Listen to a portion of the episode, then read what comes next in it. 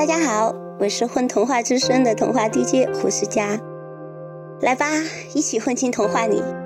今天跟大家分享感动了日本千万少年与成人的安房直子童话。安房直子是日本著名的女性童话作家，她总是从一个温柔女性的视点出发，把淡淡的哀愁融入到自己那甘美诡异的文字当中。写出了一个个单纯的、近乎透明，但却又让人感受到生命的创痛与诗意的故事。比如今天要讲的关于星星和苹果的爱，一个雪夜的故事。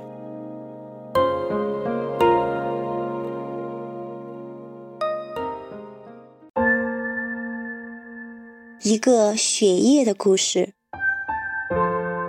雪的原野上。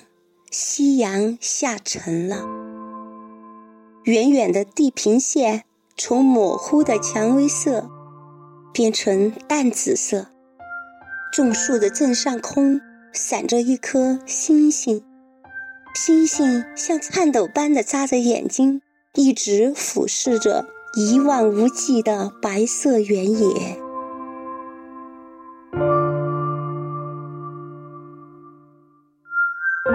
这是个没有风的寒冷夜晚，天空虽然陆续闪现了新的星星，但其中最大、最亮、最美的，还是第一个出来的星星。不过，没有谁去仰望那星星，因为原野里一个人、一间房屋都没有。深夜。一辆卡车通过了这原野的一条路。卡车搭着灰色的棚，轮胎防滑铁链吱吱地响着，跑过去了。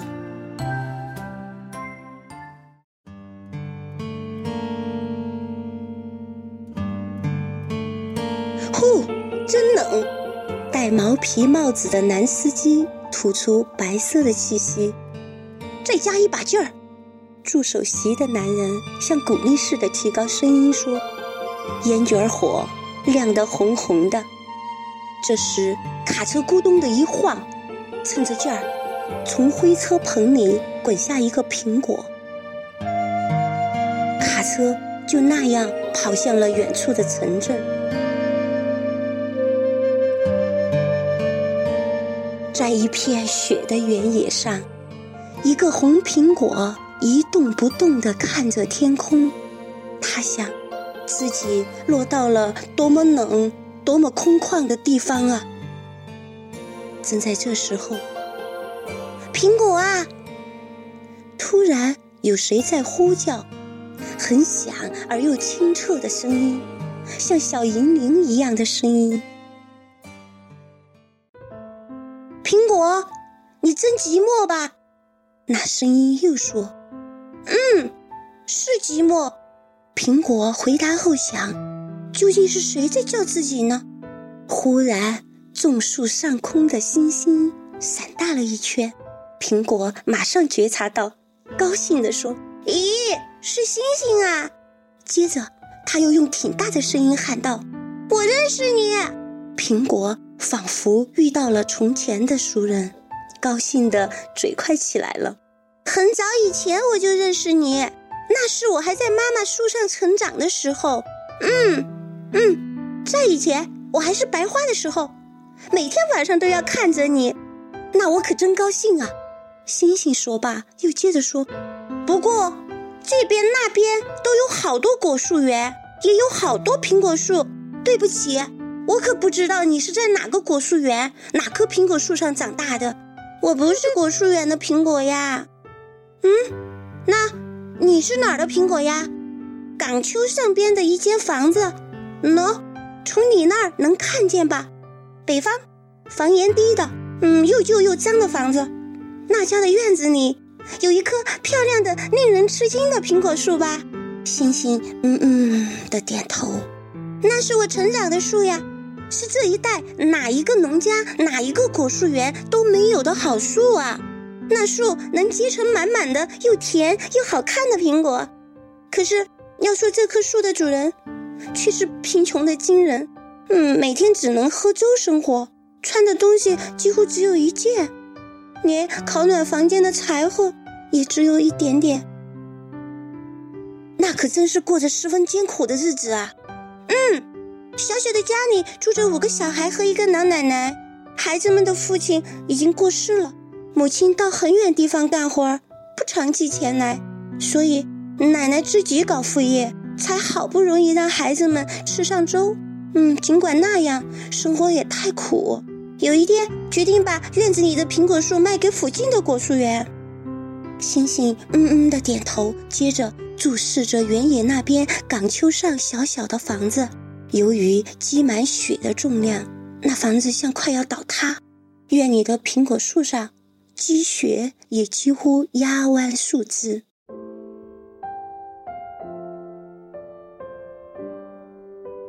要问果树园的主人是怎样买的苹果？他是按一棵树给多少钱这样定的价。也就是说，丰收年和不收年都给同样的钱。至于给苹果树消毒、给苹果套袋子、把苹果装箱，都由果树园的人来干。可是树上结的苹果一个也不剩，都归果树园所有。吝啬的果树园主人常常叮嘱奶奶和孩子们。院里的苹果一个也不许摘，因为那树已经不是属于你们的啦。孩子们脸色可悲哀了，有的孩子撅嘴，有的孩子哭了。看到这些，我们齐声这样说：“风啊，风啊，摇我们吧！风啊，风啊，把我们摇掉吧！”那么一来，从远远的山那边，风吹来，尽力的、猛烈的摇树。完全成熟了的伙伴，一年掉下好几个。于是我们在树上唱：“掉下的苹果是谁的？掉下的苹果是谁的？”听见歌声，老奶奶来到院里，稍稍直起腰，看看下面的道路，确定了果树园的卡车没有来的模样后，就拾走了掉下的苹果，接着把它们悄悄藏进厨房。到了晚上，便给孩子们吃。好苹果就生吃，烂苹果就咕噜咕噜的煮。老奶奶一边煮一边祈祷，希望明天能掉更多的苹果，这样第二天吹来更猛的风，掉下更多的苹果。原来是这样，不过你可始终没掉下来呀。嗯，因为我没熟透。所以，不管风怎么吹，也不能轻易的掉下来。在这期间，我和别的伙伴一起被果树园的人摘走了。后来，我在果树园的仓库睡了好长时间，今天早晨才醒。我被塞进箱子，再在卡车上想：啊，要到哪一个远方城镇去呀？心里就亮堂了。哦，没想到，怎么样了呢？半路竟然掉在这样的地方。竟然不能让谁吃，埋在雪里，我就会这样冻下去的。而且雪化的时候要腐烂呢。你希望让谁吃你呢？嗯，那是啊，冻死、烂死都是可悲的事。要让那港丘上可爱的孩子们吃了，我是多么高兴啊！还有能把我的种子埋进土地，我更高兴。有一天我会成为一棵树的。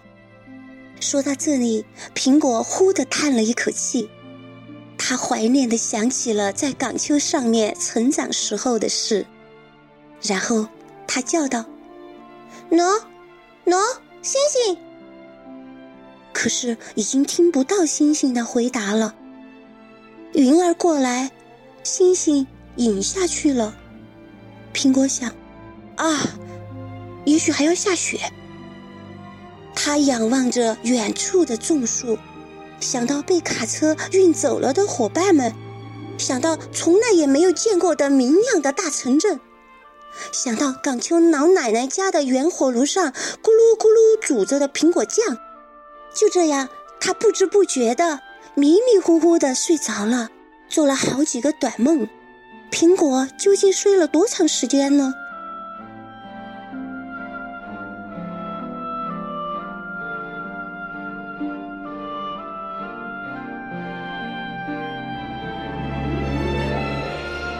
是谁？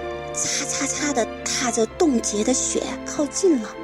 那人来到苹果的旁边，用清亮的声音呼唤道：“苹果姑娘，苹果姑娘！”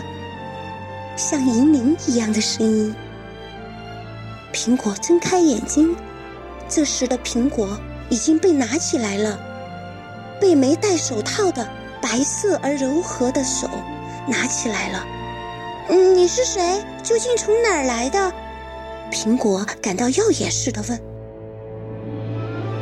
那是个过于美丽的少年，少年的头发和眼睛都是蓝的，而且他穿的衣服。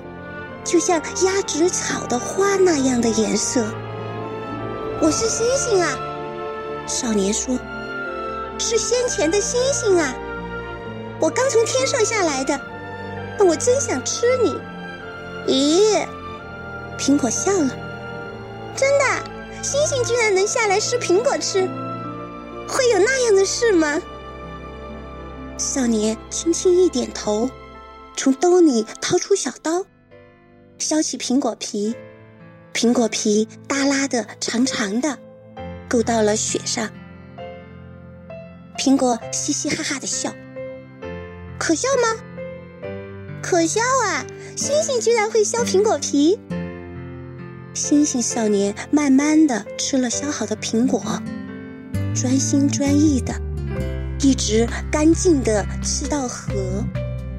最后剩下五粒黑色种子。少年轻轻握起种子，把握着的种子贴在耳朵上。于是，种子里传来苹果的声音：“星星，星星，你把我带到天上去吧。”少年伤心的笑了：“行啊，你这一回在天上成为一棵树才好呢。”少年向苹果种喷出温暖的气息，然后他走了起来。他朝着远处的种树，不，朝着在那边的地平线，还有朝着从那儿延续到天上眼睛看不见的阶梯。这晚上发生的事，谁也不知道。一望无际的雪原野上，只有红红的苹果皮，细细的卷成螺旋形，落在那里。